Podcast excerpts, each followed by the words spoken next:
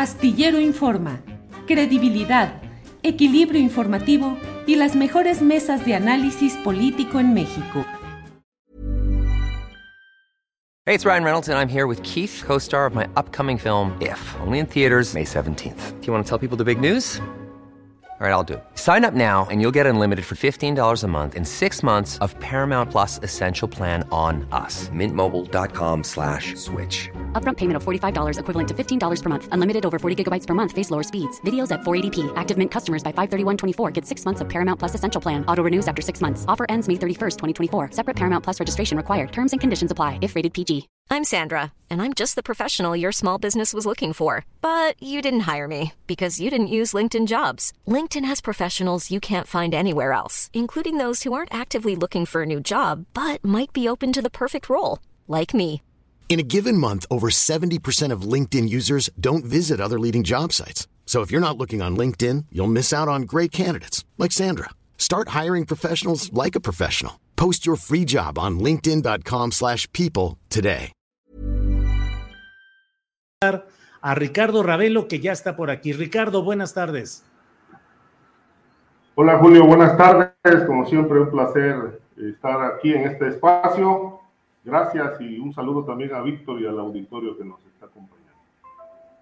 Gracias, eh, Ricardo. Víctor Ronquillo, buenas tardes.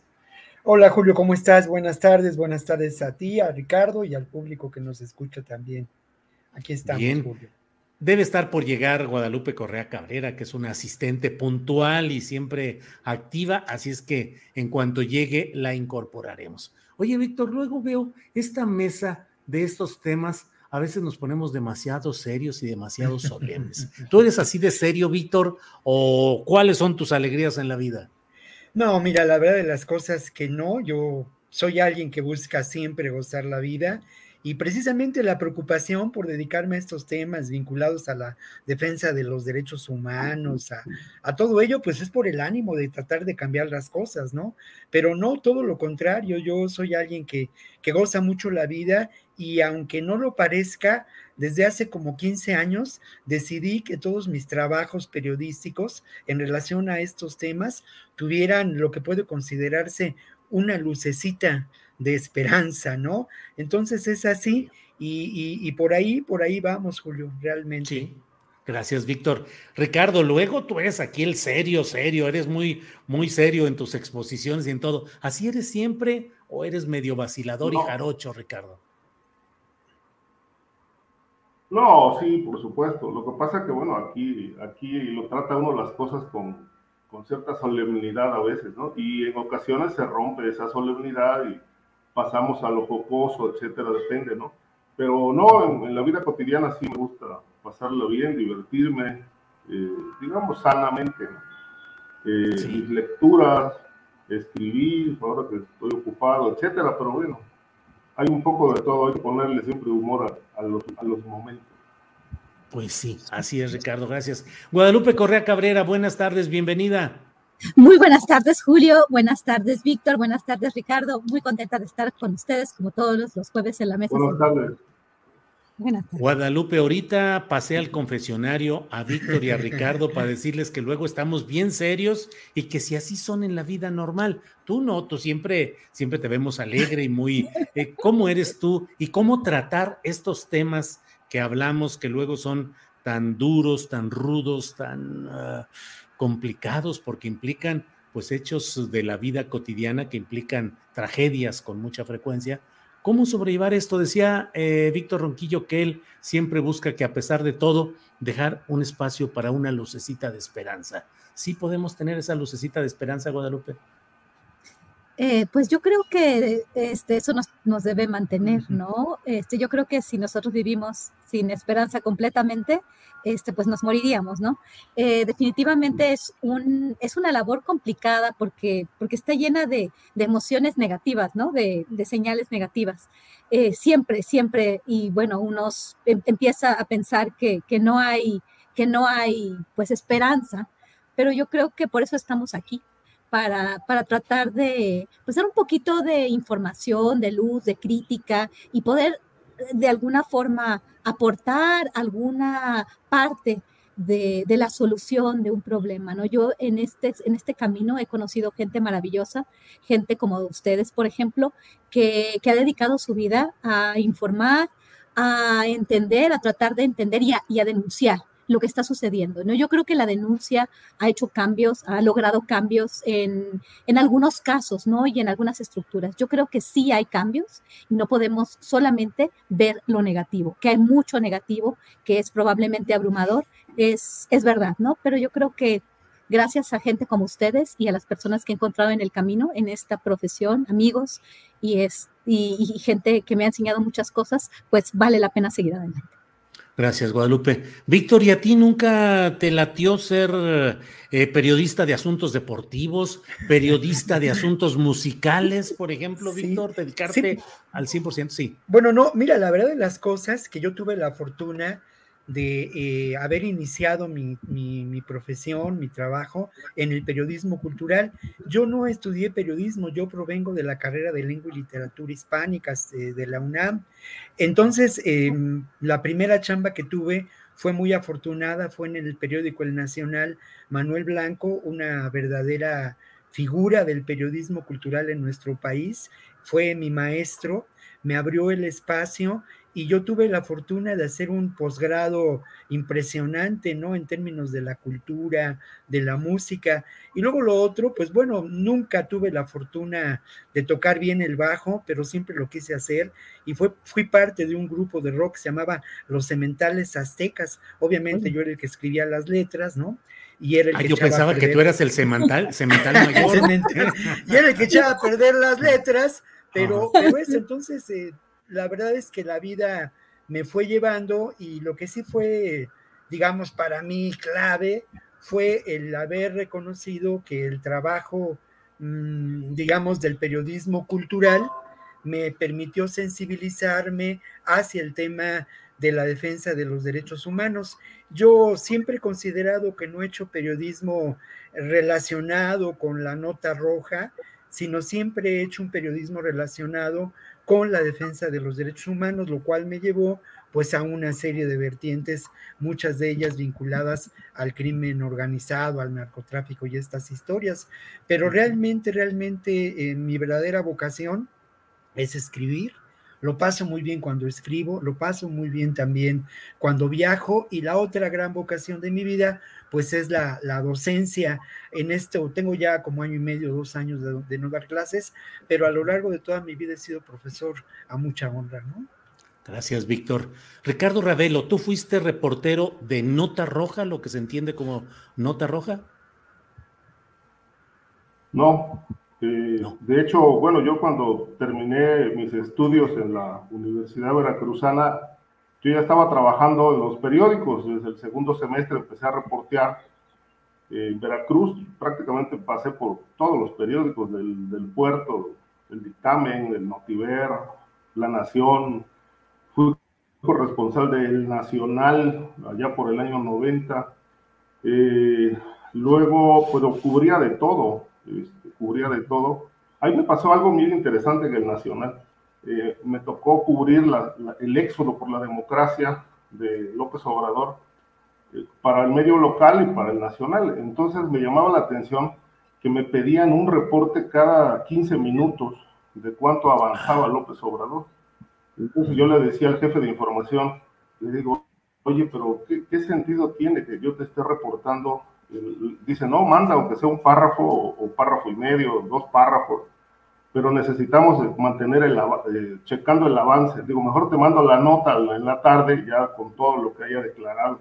Pero luego me di cuenta que, que los reporteros del Nacional y de Notimex, también fui corresponsal de Notimex, eran, este, la información se usaba para el CISEN o para el órgano de inteligencia de aquel tiempo, eh, y nos usaban a los reporteros para ello. Luego, ya en, a mediados del...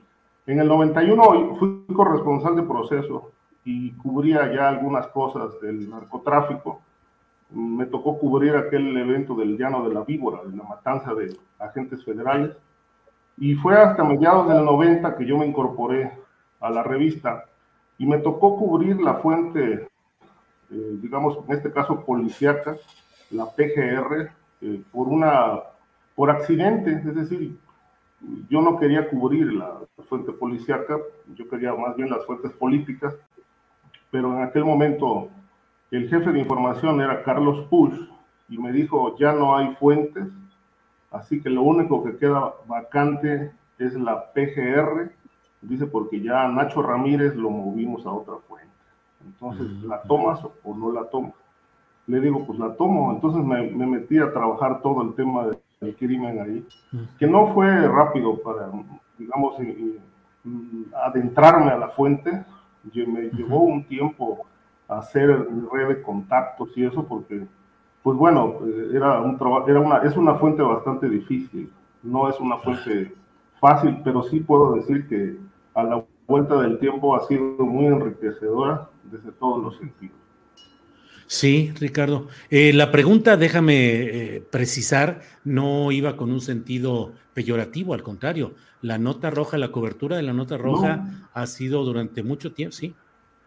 Sí, Ricardo. ¿Algo quieres decir, Ricardo? Decía el güero Telles que, sí, decía el güero Telles que la, la nota roja es la única que forma humanamente. Sí, sí, sí, o sea. Es muy eh, completa.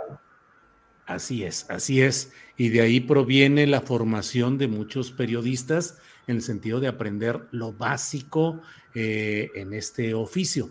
Gracias, Ricardo. Eh, es decir, con mucho respeto al ejercicio de los periodistas de nota roja en lo general. Guadalupe Correa Cabrera, yo siempre me pregunto y aprovecho ahorita que estamos aquí en las confidencias, que siempre digo, ¿cómo le hace Guadalupe?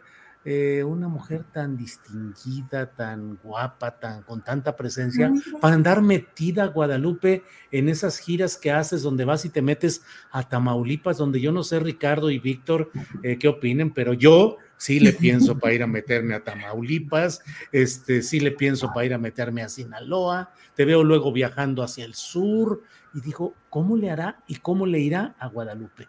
¿Qué sucede en todos esos casos, Guadalupe? Ay, Julio, pues muchas gracias eh, por la pregunta. A mí verdaderamente me gusta mucho lo que hago. Y bueno, yo por azares del destino, em, yo estudié ciencias políticas en Nueva York y por azares del destino mi primer trabajo eh, académico fue en la ciudad de Brownsville, en Texas. Y era una situación complicada porque la ciudad no es una ciudad amistosa, no es una ciudad bonita, digamos, es una ciudad hermosa, yo la quiero ahorita mucho, pero era difícil. Y en ese momento que yo llegué, yo llegué en 2009 y empezaban las cosas a ponerse muy tensas eh, del otro lado de la frontera. Y en el año 2010 se dio o se desató lo que algunos conocen como la guerra por Tamaulipas, cuando los Zetas y el cártel del Golfo, que trabajaban juntos pero ya no revueltos, eh, se, entra en una confrontación muy, muy violenta. En ese momento eh, yo daba clases, no entendía muy bien las dinámicas y daba clases en un, en un estado bueno, complicado, que es el estado de Texas y en el sur de Texas, que es la parte más pobre de los Estados Unidos. Y yo no tenía mucho, pues mucho entendimiento realmente del riesgo, ¿no? que conllevaba tratar de entender lo que pasaba el otro, en el otro lado y empezaron a suceder muchas cosas que a mí me sembraron y, y, me, y me, me, interesó entender este, estas cuestiones, ¿no?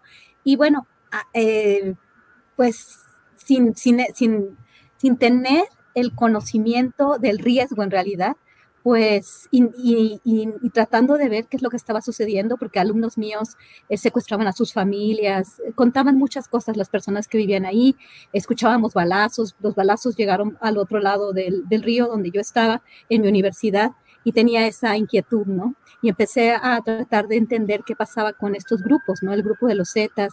Eh, a nivel familiar también vivimos una, una experiencia muy complicada. Mi familia en Michoacán este, también derivada de, amenazas del grupo de los Zetas, antes de que la familia michoacana se, eh, o sea, realmente pues se apropiara de los espacios que estaban, eh, pues, pues realmente eh, por los Zetas, que estaban controlados por los Zetas, ¿no? Entonces fue una cuestión familiar de interés y fue una cuestión pues ya más profesional y en este camino pues me ha ido muy bien, he conocido muchas personas interesantes, mis alumnos me ayudaron a hacer investigación en Tamaulipas y bueno, hubo mucha comunidad y, me gusta, así soy, me encanta viajar, este, me encanta conocer, es, difícil, pero, pero nunca me he sentido una víctima, sino al contrario, una persona con, con mucha suerte que, que, he tenido de, de, poder hacer todo eso y aplico para becas, aplico para, para la posibilidad de que mi trabajo en mi trabajo me den tiempo de hacer esta investigación. En este momento estamos esperando los resultados de, de unas propuestas que hicimos de, de, trabajar en el tema migratorio y en el tema de, de, narcotráfico. Y bueno, son cosas feas, pero yo las viví muy de cerca por mi familia y las viví muy de cerca por mi propia profesión y donde estaba yo este, ubicada, ¿no? En la ciudad de Brownsville, al ladito del puente fronterizo. Yo caminaba 10 minutos y estaba en Matamoros. Y tenía muchos alumnos en Matamoros, tenía muchos conocidos en la frontera chica y, y conocí de manera, pues, pues muy, muy personal eh, la tragedia de muchas personas que, uh -huh. que estaban siendo extorsionadas, pero al claro. mismo tiempo pues hice muchos amigos también en las redes sociales con los tuiteros sí. que reportaban situaciones de riesgo en Tamaulipas. Gracias, Guadalupe. Fíjate lo que son las cosas. A veces con mi esposa Ángeles platicamos cuando las cosas se ponen un poco complicadas y amenazantes por acá eh, le digo, oye, vámonos uh, a Bronzeville, a McAllen, el chiste está nomás que le crucemos tantito y ya de ahí nos mantenemos un rato y luego ya regresamos y a Ángeles uh, siempre le, le, da mucha risa que yo le digo, a Bronzeville, a McAllen, vámonos, nomás le cruzamos y ahí ya, ya estamos un poquito menos expuestos, pero bueno. Pues Víctor Ronquillo, por favor, mete orden en esta mesa que ya estamos aquí en las confidencias y tenemos que, que, seguir adelante con los temas para los cuales uh, eh, nuestra audiencia está interesada. Eh, pues está el tema de la presunta, bueno, el anuncio de la FGR, de las carpetas de investigación contra Peña Nieto, eh, todo lo que hablan, lavado, transferencias dudosas, de todo. ¿Qué opinas de, esta, de este nuevo asomo? del caso Peña Nieto, si crees que haya viabilidad justiciera o va a ser nada más un ruidito temporal. ¿Qué opinas, Víctor? Mira, yo creo, y hoy lo pensaba en la mañana, creo que es, eh, eh, digamos, muy necesario para el gobierno de la cuarta transformación el poner en el banquillo de los acusados al régimen neoliberal ponerlo de manera seria, con pruebas, llevar a algunos de los protagonistas de este régimen a una causa penal. El caso Lozoya, pues, ¿cómo llamarlo, no? Fuegos eh, artificiales, mucho ruido, pocas nueces, el parto de los montes, pero me parece que hay una deuda pendiente en términos de verdadera justicia. Ahí está la consulta y los resultados de la consulta para que los expresidentes fueran llevados a juicio. No voy a repasar las causas posibles por las que estos expresidentes podrían ser llevados a juicios, pero no hay duda de que este elemento de justicia también está relacionado pues con el momento político que vivimos, ¿no? Un momento político ya determinante en función del 2024, un momento político también determinante en cuanto a una de las elecciones más importantes, eh, las dos son muy importantes el próximo año, tanto la del Estado de México como la de Coahuila, pero la del Estado de México reviste un carácter, si me permiten la palabra, simbólico, ¿no? En términos políticos. Entonces, este, este, este hecho que además es, es, es increíble, es solamente un anuncio de que la eh, Fiscalía General de la República realizará investigaciones, no es na nada más que eso, un anuncio. Ahora, es un anuncio que también pues nos hace pensar en muchos elementos que he mencionado y en otro más que sí quisiera yo recordar y que aquí ya lo habíamos comentado, ¿no? Por mucho tiempo se habló del posible compromiso político de López Obrador con Peña Nieto.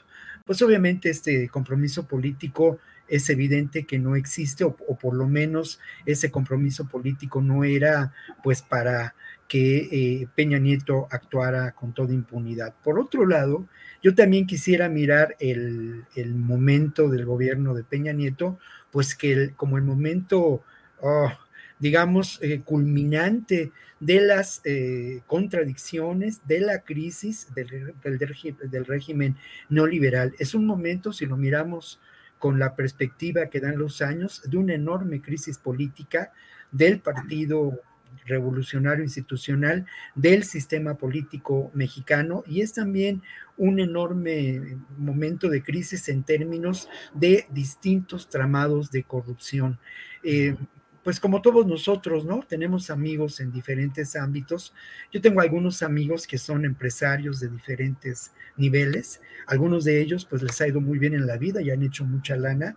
Otros no tanto, pero pues han mantenido su trabajo como empresarios. Y todos, ¿eh? Ahí sí todos no hay uno solo que, no, que no diga que pues el, momento más extremo de la corrupción vivida a lo, a lo largo del régimen neoliberal fue el momento de Peña Nieto en diferentes ámbitos de lo que podemos considerar la economía y el trabajo con los empresarios.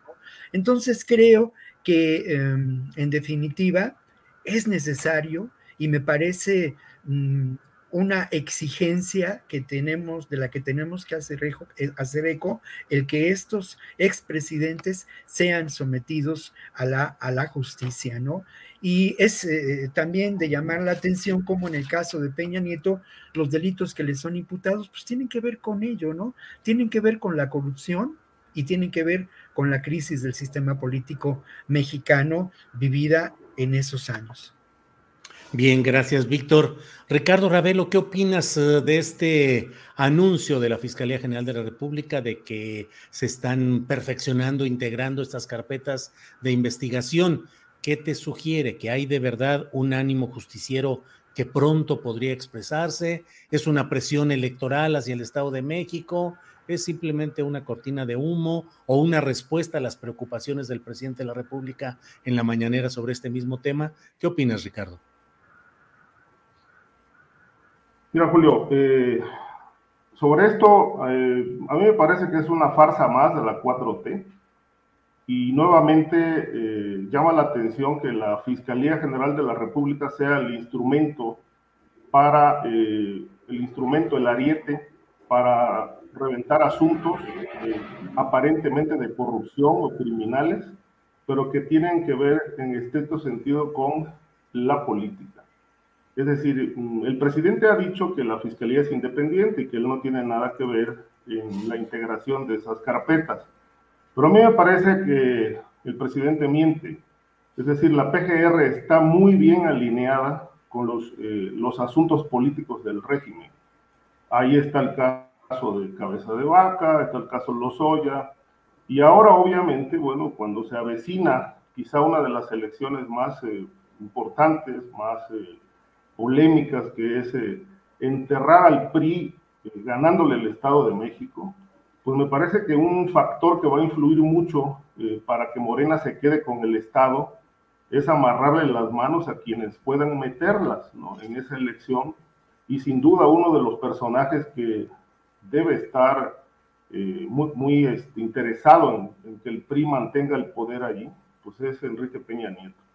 Hay que recordar que ya se llevó a cabo una consulta, este, una consulta ciudadana para enjuiciar o no a los expresidentes y dicen que los resultados determinaron que no ninguno, que la votación no alcanzó para que fuera vinculante. De tal manera que no, no, hay no hubo investigaciones ni, ni se enderezaron eh, pesquisas en contra de los exmandatarios. Eh, sin embargo, ahora me parece que es un amago, es un mensaje a Peña Nieto, saca las manos o no, no intentes meterlas. Eh, y, nuevamente, como lo dije al principio del comentario, llama la atención que el papel de Gers Manero en los asuntos políticos pues es bastante eficaz, porque les ha dado muy buenos resultados. No así en el combate a la corrupción, que sigue siendo parte de la demagogia de este régimen, y, sin embargo, bueno, si se trata de temas políticos, pues ahí está la unidad de inteligencia financiera, ahí está la fiscalía, integran carpetas y luego pues terminan desechando los asuntos, como pasó con el caso Cabeza de Vaca. Y hasta hoy, pues no sabemos qué, cuál será su destino eh, legal, si pisará la cárcel o finalmente terminó negociando la entrega del Estado. Entonces yo creo que esto, esto se inscribe en el, en el tema, es un tema más político que realmente de combate a la corrupción, porque si, si trataran de realmente limpiar todos los, los antecedentes oscuros de lo que llaman el neoliberalismo, pues ya estuvieran investigando a Carlos Salinas y, al resto de los expresidentes, ¿no? Pero es muy obvio, ¿no? Que el punto se llama Estado de México y que hay que amarrarle las manos a uno de los personajes que, bueno, pues tiene muchos controles ahí, fue gobernador, ahí construyó su carrera política y obviamente pues eh, se pone en riesgo la continuidad de, del PRI, por lo menos en su, estado más, su bastión más importante, con el grupo Atlacomulco. De tal manera que, bueno, es parte del juego político, no les concedo ninguna credibilidad al presidente ni a nadie en el sentido de que esto sea de de veras. Bien, Ricardo, gracias. Guadalupe Correa, farsa de la 4T, eh, treta electoral rumbo al Estado de México o un eh, augural mensaje de que habrá justicia en el caso de Peña Nieto. ¿Qué opinas, Guadalupe? Pues eh, atendiendo al, al, desarrollo de los eventos en el país, al papel de la Fiscalía General de la República y pues a los eventos políticos, como bien lo dice Ricardo, pues podría yo pensar que, esto también tiene tintes políticos, que definitivamente eh, esto ayuda a calmar algunos ánimos de, obviamente, la base de apoyo de la 4T en particular es, es también importante, ¿no? Que tanto sea realmente una simula, una mera simulación, pues lo vamos a ver, pero hasta hoy no hemos visto absolutamente nada de relevancia. Por ejemplo, con relación al tema de los Oya el exdirector de Petróleos Mexicanos permitió una serie de abusos, toda la aprobación de la reforma energética, el, tema de los comisionados este, de, las, de los organismos, este, de los organismos autónomos, los grandes sueldos que se han ido, pues, en las mañaneras, se han ido abriendo, ¿no? Toda esta información, la, esta información del tema de los soya, de las personas que estuvieron con él. Y resulta al final que solamente él y su mamá, este, los que están, y además de todo, hace algunos días, aparentemente el señor pues fue obligado a, a, denunciar a otros de, este, del PRI y del PAN, ¿no? En, estas declaraciones que aparentemente con sus abogados, con su padre, se pactaron con la Fiscalía General de la República, ¿no? Hasta entonces el señor fue obligado a, denunciar a otros, ¿no? Eso me parece una tomada de pelo. Me ha parecido una tomada de pelo todo el asunto de petróleos mexicanos. ¿Por qué no me va a parecer una tomada de pelo estas tres eh, carpetas de investigación que como bien, como, como, como bien dijeron mis colegas, apenas se, hable, se abren. No estamos hablando de investigaciones ya fuertes que van a llevar a un juicio, ¿no? Son, se abren tres carpetas de investigación por delitos electorales, patrimoniales, lavado de dinero, transferencias internacionales ilegales y enriquecimiento ilícito. Y también supuestamente entre todas estas hay el involucramiento de la constructora española OHL. Esto ya lo hemos, ya lo hemos dicho, ya hemos vinculado a varios también, ya se han vinculado, ya vinculado la prensa a varios servidores públicos que operaron durante ese sexenio. Las personas quieren ver sangre. El, nombre de Enrique Peña Nieto es un nombre importante. Entonces, ¿qué es lo que se está haciendo? Poner el dedo a un gobernador o a un presidente cuando no se va a hacer nada, o al expresidente de Petróleos Mexicanos, que a veces hasta la gente dice, ¿seguirá en la cárcel? ¿Cuáles habrán sido los acuerdos? O sea, realmente, ¿qué es lo que se está buscando con esto, no? O sea, pareciera ser que todo esto que ya se conoció de la, la la, cuestión de la, de la constructora española UHL, una concesión que se dio durante su administración como eh, gobernador del Estado de México, aquí sí nos pone a pensar, ¿no? ¿Qué es lo que se quiere hacer? Se quiere mandar una señal, ok, si tú no me dejas que yo avance en este Estado electoralmente, entonces puedo irme contra ti. No lo sé, se da a especulaciones, pero en realidad esto es muy poco. Lo que pasó durante el sexenio de Enrique Peña Nieto, el enriquecimiento ilícito no solamente del presidente, sino de muchos de sus allegados, eh, estos sueldos impresionantes, la aprobación de la reforma energética, los contratos leoninos, solamente en el sector eléctrico, además de todos los latrocinios, pues nos dan eh, eh, realmente, ¿qué, queremos? Que la gente aplaude y que diga, ya ven, no había un pacto entre el presidente y Enrique Peña Nieto, pero estas cuestiones son simplemente simbólicas, ¿no? ¿Cuándo realmente se va a hacer justicia? Y todas estas personas que que, se, que se beneficiaron, a las empresas que beneficiaron, lo que hicieron avanzar los intereses empresariales y ahorita están de consultores, pues realmente no estamos haciendo nada. ¿Dónde están, por ejemplo, los, eh, los, los más allegados a Emilio Lozoya Austin? Sus amigotes que estaban ahí, que se iban a grandes comidas, que, que, se beneficiaban de todos estos arreglos que se hacían desde las oficinas centrales de petróleos mexicanos, no sabemos, ya se borró la investigación. Entonces, realmente yo no tengo ningún elemento para pensar que esta es una investigación que va a llegar a alguna parte, ¿no? Entonces, en este sentido, estoy un poco más eh, del lado de Ricardo, en el sentido de que, bueno, qué bueno que se está haciendo esto, pero en realidad vamos a hacer algo, pues no lo creo. Vamos a ver qué sucede y bueno, el tiempo le dará la razón o no al gobierno de la Cuarta Transformación en el tema de procuración de justicia y combate a la corrupción. Gracias, Guadalupe.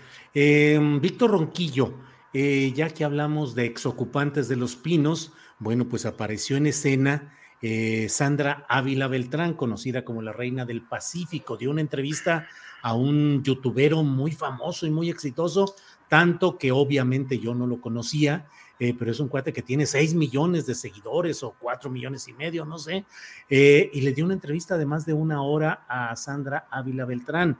Y entre otras cosas, pues se le va duro a Felipe Calderón y dice que es un asesino, un narcotraficante que tuvo acuerdos con los cárteles y que tanto él como su familia recibieron ese dinero proveniente de esas actividades ilícitas. Hay quienes dicen, no le vas a dar eh, credibilidad a la versión de alguien, eh, una delincuente, pero sucede que formalmente, según entiendo, y tú me corregirás, Víctor o Ricardo Guadalupe, pero formalmente la señora Ávila Beltrán salió libre, entiendo que fuera sin cargos, con inocencia, o sea, no es formalmente una delincuente. Entonces, ¿qué opinas de todo esto, Víctor?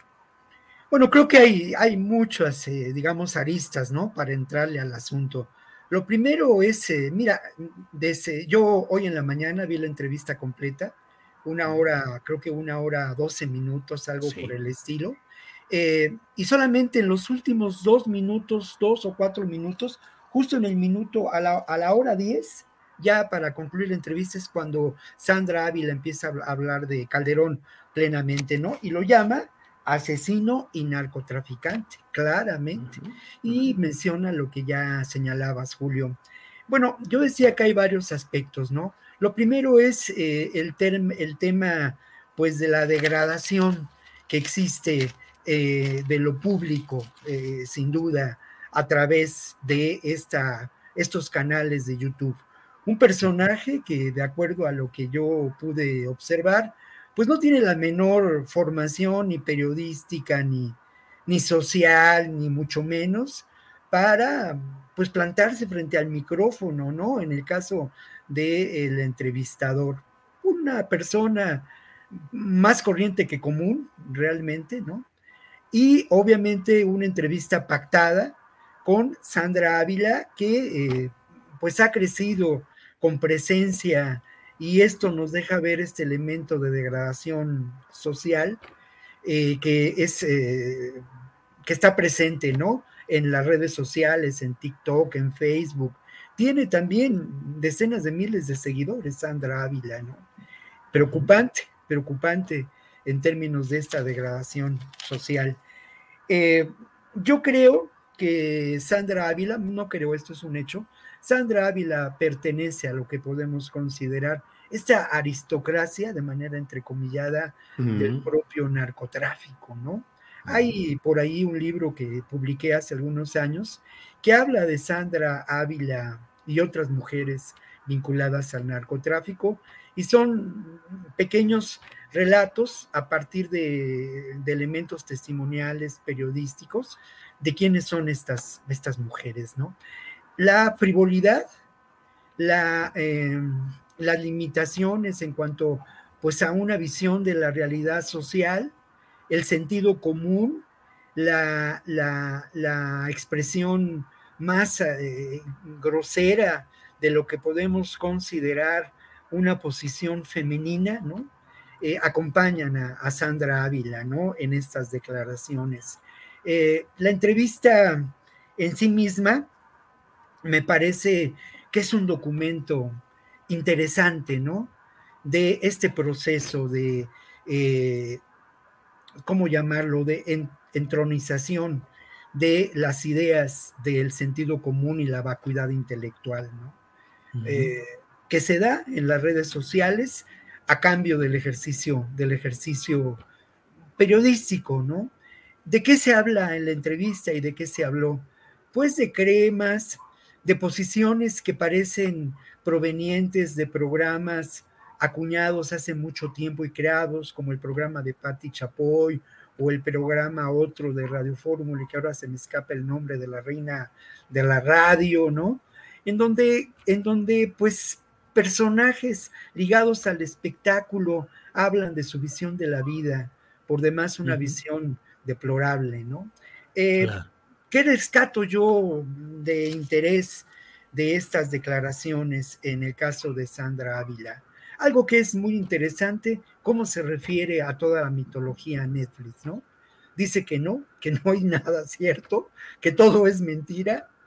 Y cómo se refiere, por ejemplo, esto es muy, muy interesante porque eh, yo considero que precisamente la mitología del narcotráfico y las historias del narco se cantan muy bien en toda esta, ah, que es otra parafernalia y otra épica, ¿no? Que es la música de banda y todo esto, ¿no? el narcocorrido. El narcocorrido. Y precisamente yo tuve ocasión de entrevistar a Tijuana, en Tijuana, a los Tucanes de Tijuana, y hablábamos de una canción que es La fiesta en la sierra, ¿no? En esa entrevista.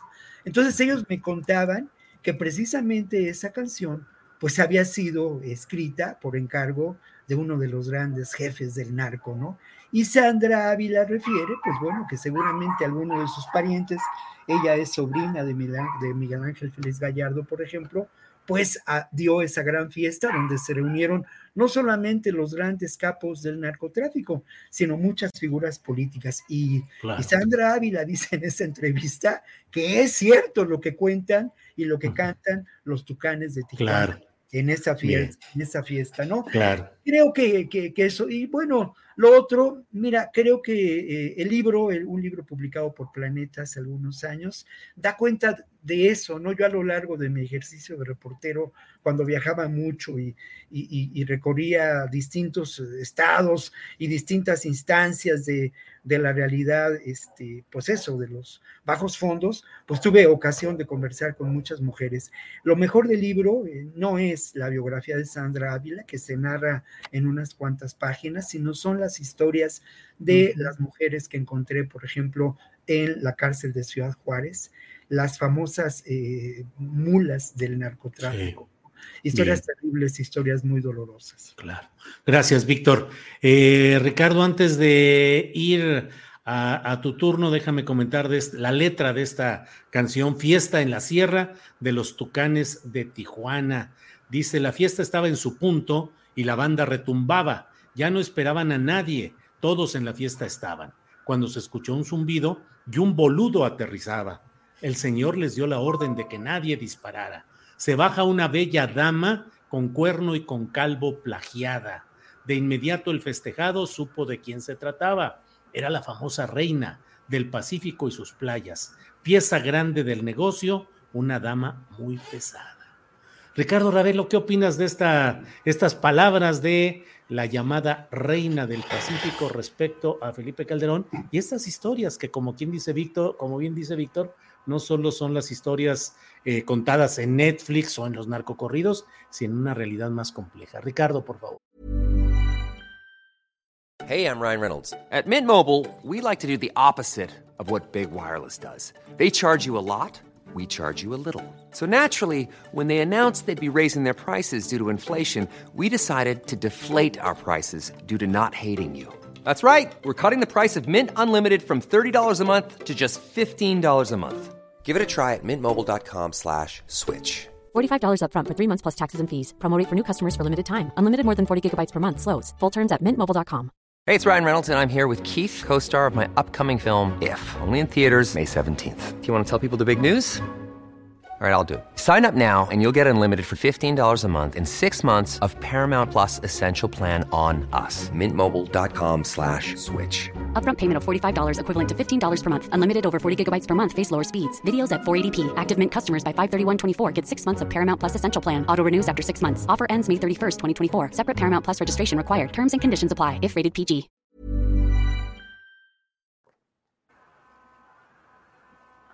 Sí, mira, hace, hace poco más de un mes, más o menos, en una mañanera, el presidente Felipe, perdón, el presidente Andrés Manuel López Obrador eh, dijo al abordar la, el caso García Luna que pues habían revisado el expediente o parte del expediente y que él consideraba que, que García Luna no había actuado solo, es decir, que realmente tuvo el, el tuvo el, el, apoyo o la complicidad de Calderón eh, en toda esta confabulación con el cártel de Sinaloa. También dijo algo así como, bueno, las maletas de dinero llegaban a los pinos. A lo que Calderón luego respondió, este, bueno, el dinero llega también a la, a, le llega a otro presidente o le, o le llega a otro presidente. Entonces, sin, sin menospreciar este antecedente, llama mucho la atención que ahora aparezca un señalamiento de un personaje que no es menor, que es Sandra Ávila Beltrán, una mujer que conoce eh, muy bien las entrañas del crimen organizado. Por lo menos yo tuve la oportunidad de, de platicar con ella hace tiempo y tenía muchísima información, del, del, leí sus declaraciones, también leí el libro de Chere sobre la, Reina del Pacífico, muchos detalles de la vida, la vida que vivió eh, al lado de los grandes capos. Mm, me parece algo interesante este señalamiento porque si realmente van a investigar a Calderón o las autoridades estadounidenses tienen interés o las mexicanas tienen interés en, en, averiguar realmente si Calderón participó o no directamente en las negociaciones con el cártel de Sinaloa, pues me parece que ahí tienen ya una acusación, un señalamiento. Es decir, cuando la autoridad quiere realmente investigar, le basta un detalle para emprender la investigación de oficio e integrar una carpeta contra, en este caso, el presidente, el expresidente Calderón, sobre quien hay demasiado ruido desde hace tiempo a partir de la caída eh, en prisión de quien fuera su mano derecha en el gobierno federal y en el combate al crimen en aquel momento que es eh, Genaro García Luna. Hasta hoy no ha habido una incriminación directa contra Calderón. Yo es la primera que escucho eh, un señalamiento de que pactaron y que le entregaban dinero a, Calderón. Y obviamente, bueno, viene de quien, de quien es considerada una pieza elemental o fue considerada una pieza elemental. Si lo dice es porque algo sabe y quizás sepa más no descarto, y esto a lo mejor es una mera inferencia, que Sandra Ávila pueda ser un testigo importante de cargo para incriminar a Felipe Calderón. ¡Sas! Ricardo, pues ahora sí que son, como luego dicen, palabras mayores. Eh, Guadalupe, ¿qué opinas de esto, de, de, la entrevista, las palabras de Sandra Ávila Beltrán y particularmente lo que perfila o analiza o comenta Ricardo en el sentido de que podía ser un testigo de cargo contra Felipe Calderón por ser la primera voz que abierta y concretamente hace señalamientos de índole de presunción delictiva contra Felipe Calderón. Guadalupe. Sí, es un tema que a mí me gustaría eh, llevarlo por, por otro lado. Eh, definitivamente, ¿no? Lo que va a suceder con el caso de Genaro García Luna y bueno, el juicio que muy probablemente no se vaya a dar, como lo hemos dicho muchas veces aquí, eh, si se hubiera el caso y conociéramos muchas más de las pruebas y los testigos y todo lo que supuestamente existe ahorita, pues nos daríamos cuenta muy probablemente que, eh, que hubo conocimiento del presidente, ¿no? Me parece otra tomada de pelo la que nos quiere hacer ver el, el expresidente Felipe Calderón de que no sabía que en la Secretaría de Seguridad Pública su mano derecha en el tema de seguridad y la mano derecha de la mano, las manos derechas de la mano derecha también estaban vinculados al narcotráfico. Esto me parece muy, muy difícil de creer, ¿no? Independientemente de lo que pueda decir Sandra Ávila Beltrán, ¿qué es lo que significa esta persona, ¿no? Este, realmente es volver a hacer estos, esta, esta narrativa, ¿no? Alimentar esta narrativa de la mano de una declaración de la guerra contra las drogas. Si nosotros nos, nos acordamos, se dio en septiembre de 2007 esta detención de Sandra Ávila Beltrán junto a su pareja, ¿no? El narcotraficante colombiano, el tigre, ¿no? Juan Diego Espinosa. Entonces aquí estaba toda esta trama de que, bueno, ella, que era familiar de Rafael Caro Quintero, José Quintero Payán y Miguel Ángel Félix Gallardo, es, es como la mujer, es la reina del Pacífico. Contribuye todo esto a la narrativa, ¿no? También las mujeres, hay reinas, ¿no? La Reina del Sur, que fue una novela, pues ahora se convirtió en realidad. Y esto abona, y esto consolida, y esto, ah, este, y esto nos hace, eh, pues, aceptar de alguna forma, ¿no? A la, a la opinión pública, sí, una guerra contra las drogas, que bueno, este, estos capos malos que matan. Y bueno, ahora también la mujer, la reina del sur, ahora es la reina del Pacífico, ¿no? Y es familiar de todos estos narcotraficantes y está vinculada con los colombianos. Lo que sí sabemos es que tanto en Estados Unidos, pues realmente, pues mm, se le declara no culpable, ¿no? Aunque se hubiera esperado que tuviera cadena perpetua. Aquí también se le se ordena su libertad en el año 2015. ¿Qué tanto sabe de Felipe Calderón? Pues es difícil, ¿no? Que una persona que supuestamente estuvo vinculada al narcotráfico, que Felipe Calderón se relacionó directamente con ellos, a veces me parece un poco también abonando a esta series de Netflix. Lo que me interesa, y, es muy, muy importante, que la figura de Sandra Ávila Beltrán también ha enriquecido toda esta serie de, eh, de narrativas que han sido reproducidas por los medios de comunicación masivos, ¿no? Lo mismo que pasó con este con la esposa de Joaquín, el Chapo Guzmán, con Emma Coronel, y toda esta serie de reportajes sobre las narcas, sobre las mujeres y el narco, sobre las luchonas, sobre las cirugías plásticas, o sea, haciendo ya de esto toda una industria, ¿no? Una industria del entretenimiento, la mujer en el narco, todo mercantilizado y finalmente enfocado en un público narco mexicano, los mexicanos narcos, los estadounidenses, como también lo he dicho en este espacio, eh, todo esto contribuye a hacer, a, hacer pues la narrativa Netflix, la historia de Netflix más interesante aún, ¿no? Esto ha sido Sandra Ávila Beltrán, su, su nombre, ¿no? Su, este, este, como la conocemos, la reina del Pacífico, y bueno, también las mujeres en el narco. Esto a mí me lo han preguntado muchos, muchos periodistas, ¿no? Y periodistas hombres, pero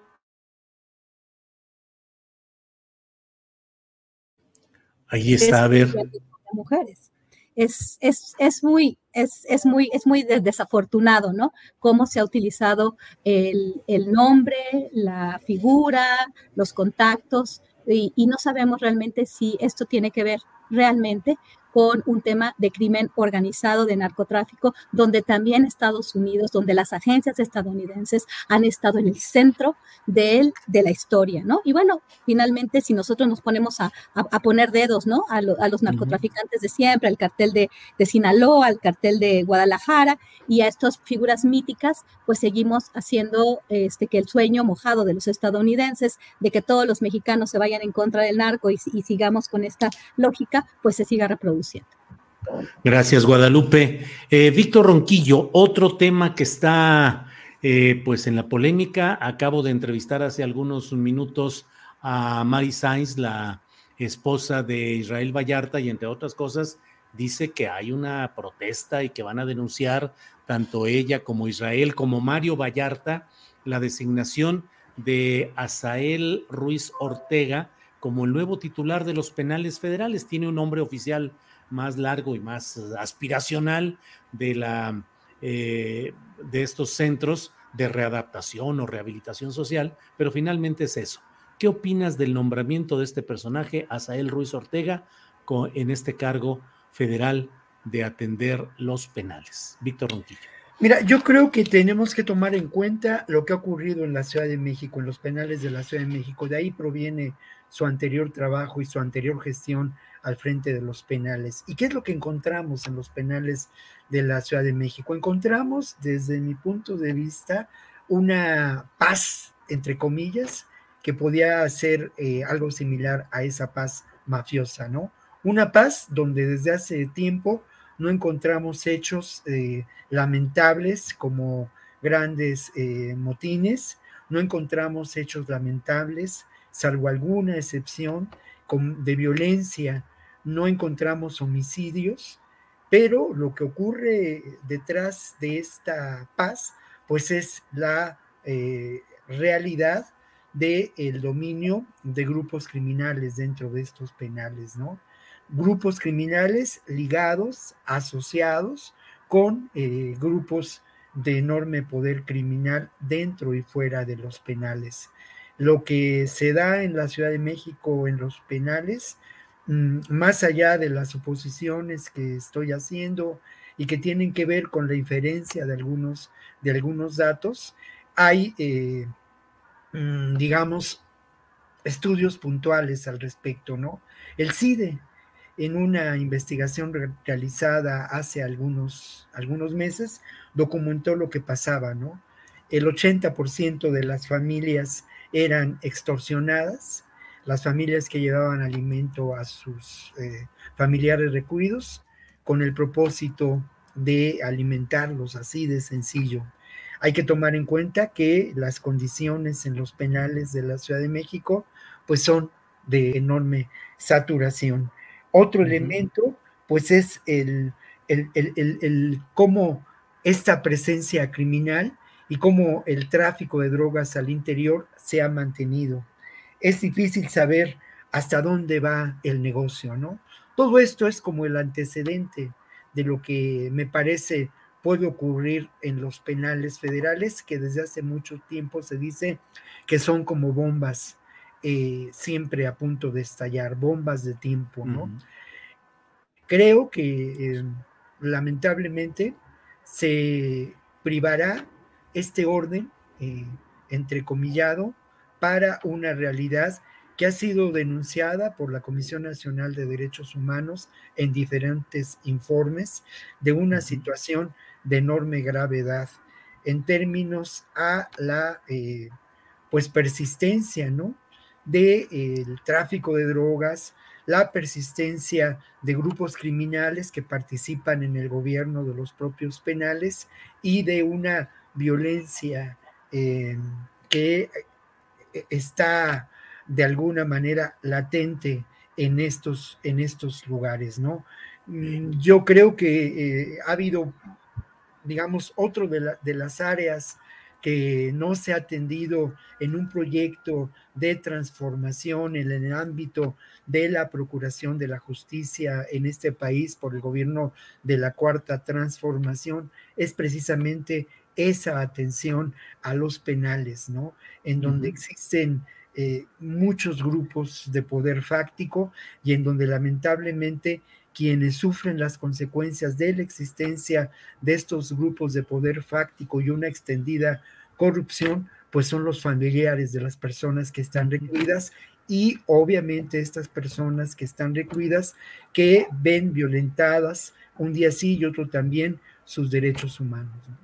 Gracias, Víctor Ronquillo. Ricardo Ravelo, tu opinión sobre esta designación de Asael Ruiz Ortega al frente como comisionado de lo que oficialmente se llama órgano administrativo desconcentrado, prevención y readaptación social. Es un nombramiento directo del presidente de la República, según se dijo, eh, ejecutado o puesto a funcionar ayer por el secretario de Gobernación en presencia de la secretaria de Protección y Seguridad Ciudadana. ¿Qué opinas de este nombramiento y qué se puede perfilar o qué se puede suponer que haga ahora como responsable de los penales federales, Ricardo? Mira, Julio, yo creo que pese a sus antecedentes, este, este personaje, Hazael Ruiz, eh, pues la idea de su nombramiento, el objetivo es pues, poner orden en los penales. Siempre se ha dicho, coincido con lo que menciona Víctor, que los penales eh, federales son bombas de tiempo.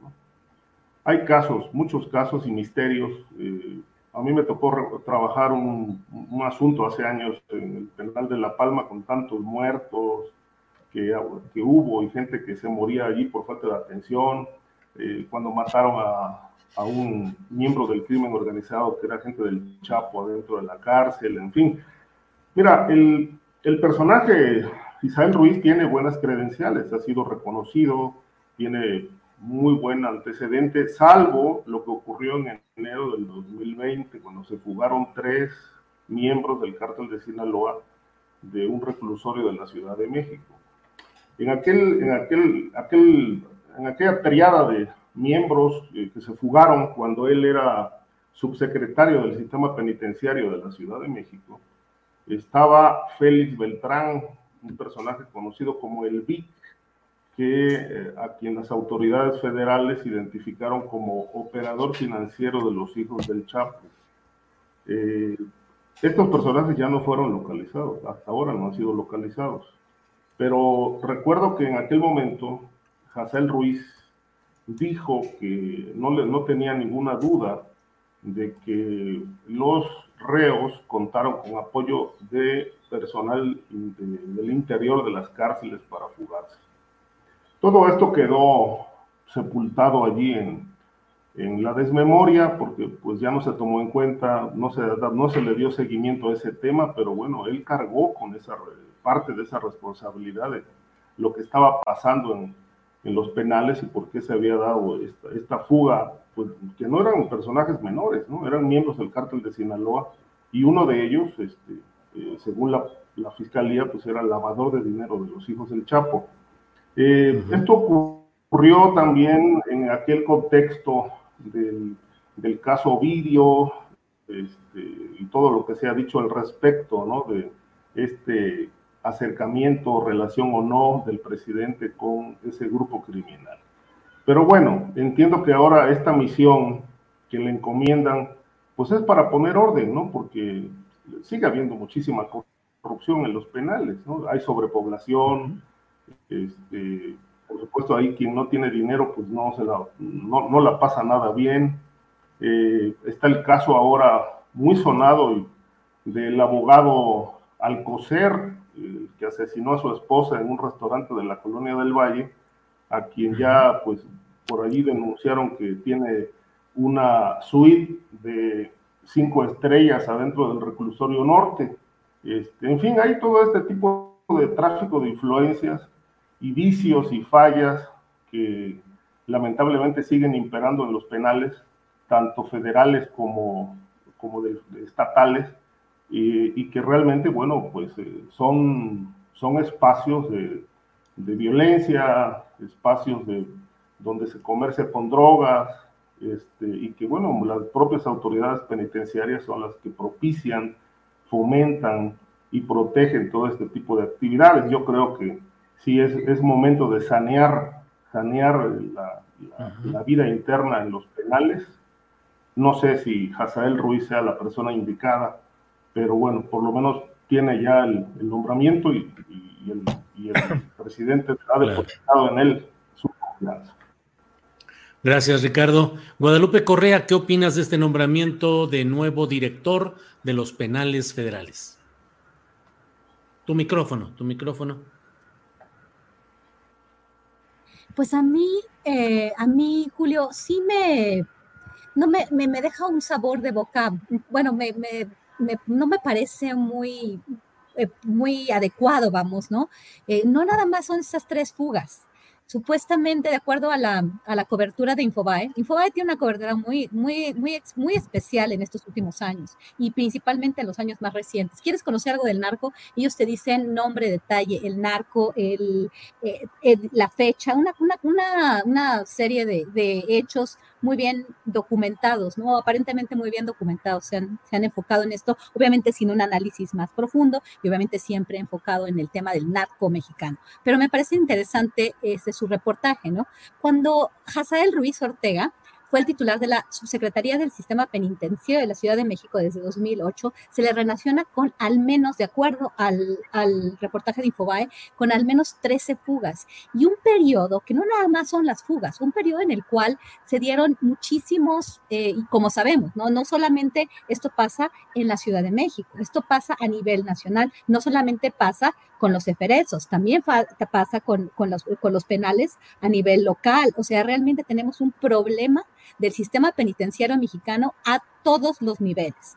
Entonces, se relaciona con bastantes hechos que tienen que ver con extorsiones, fuga de reos, como dije antes, personas que se dedican al secuestro o a la extorsión dentro de los penales, que lo sabemos, todos hemos estado sujetos a una extorsión telefónica que muy probablemente viene de algún penal en, en, el país, ¿no? Muy probablemente los que estamos aquí de la Ciudad de México, ¿no? Porque yo no sé cómo le hacen, pero hay una, una corrupción que también está vinculado a los servicios. Sabemos lo que sucedió con García Luna y Felipe Calderón, lo que pasó con las concesiones a, este, a empresas privadas para el manejo de los penales. Pero este señor, durante, sí tiene experiencia, obviamente tiene experiencia en el manejo de los, del sistema penitenciario, pero, pero realmente con, pues por lo menos este tipo de, de, reportajes donde, donde van mencionando, ¿no? Este, lo que ha pasado, las fugas, por ejemplo, de, de una persona vinculada al Mayo Zambada, también este, este,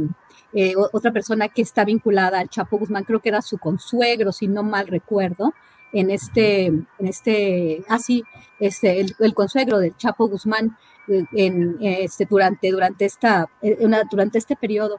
Entonces, lo que pasó y entonces se le premia para seguirlo, para que ahora sea el titular a nivel federal de los penales cuando durante su este, pues durante su mandato, ¿no? Como subsecretario del sistema penitenciario de la Ciudad de México, se dieron tantos problemas, pues a mí sí no me provoca mucho, mucha confianza, ¿no? Ya aprendió, sabe cómo se manejan las cosas o sabe cómo hacer y cómo dejar pasar. Y esto es lo que me preocupa, ¿no? Si pudiéramos tener un hombre eh, distinto, ¿no? Que, que ha tenido más logros, una persona de hierro en una cuestión tan complicada, sí, la tarea es mejorar este sistema, pero no creo que sea la persona indicada, o por lo menos me parece una persona bastante eh, con credenciales dudosas, ¿no? Quién sabe, vamos a ver cuál va a ser el papel, pero definitivamente tenemos que hacer una limpia completa en el sistema penitenciario,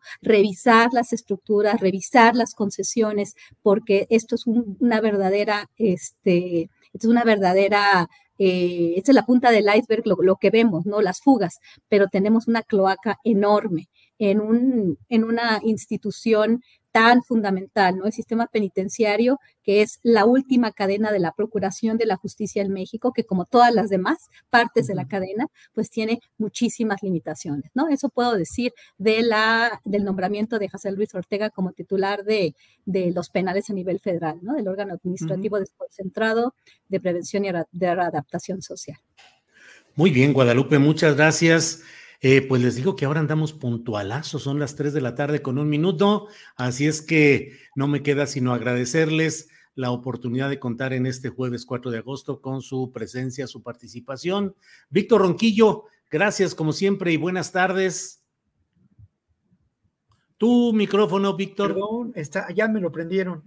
Ya me ah, lo bueno. Prendieron, ¿eh? Oye, pues muchas gracias y solamente invitarlos. Vamos a estrenar en el canal 11 la próxima semana una serie muy interesante, se llama Lengua en Resistencia. El estreno es el 8 de agosto a las ocho y media de la noche. Es una serie documental y que precisamente habla de los procesos de resistencia cultural de los pueblos originarios en México, teniendo como eje, como motivo cultural, la lengua, ¿no? Y la cultura que está detrás de esa lengua. La vamos a estrenar con motivo del Día Internacional de los Pueblos Indígenas, que es el 9 de agosto. Es una serie documental de 10 capítulos. Entonces, ojalá nos puedan acompañar a las ocho y media de la noche en Canal 11. Muy bien, gracias, Víctor. Ricardo Ravelo, ¿de qué te ríes, Ricardo? Del comercialote, del comercialote. Le vamos a pasar la factura mañana. Sí, mañana le vamos a pasar. Lo que yo digo, ¿no? Al amigo Víctor. Sí, ya con eso él tiene que pagar, ya, Víctor, ni modo. Nadie dijo nada de los postes. yo como mucho, ¿eh, Víctor? Voy a llegar con hambre. Sí, Ricardo, gracias y buenas tardes. Muchas gracias, sí, que estén muy bien, pásenlo bien, este, buen fin de semana. Mañana por ahí tenemos un tema pendiente agendado así más bien. Así es, así lo tenemos ya. Guadalupe Correa Cabrera, gracias, buenas tardes. pues aquí muy, muy contenta de terminar este programa y pues también con esta deuda que nos tiene Víctor Ronquillo. Este, este estoy, estoy muy contenta de, voy a tener hambre. Para... Sí, sí, sí, ni modo, Víctor, ni modo. Bueno, pues gracias a los tres, nos vemos pronto, muy pronto. Nos vemos. Gracias. Hi, I'm Daniel, founder of Pretty Litter. Cats and cat owners deserve better than any old-fashioned litter. That's why I teamed up with scientists and veterinarians to create Pretty Litter. Its innovative crystal formula has superior odor control and weighs up to 80% less than clay litter. Pretty Litter even monitors health by changing colors to help detect early signs of potential illness. It's the world's smartest kitty litter. Go to prettylitter.com and use code ACAST for 20% off your first order and a free cat toy. Terms and conditions apply. See site for details. When you make decisions for your company, you look for the no brainers. If you have a lot of mailing to do, stamps.com is the ultimate no brainer. Use the Stamps.com mobile app to mail everything you need to keep your business running with up to 89% off USPS and UPS. Make the same no brainer decision as over 1 million other businesses with Stamps.com. Use code PROGRAM for a special offer. That's Stamps.com code PROGRAM. Para que te enteres del próximo noticiero, suscríbete y dale follow en Apple, Spotify, Amazon Music, Google o donde sea que escuches podcast. Te invitamos a visitar nuestra página julioastillero.com.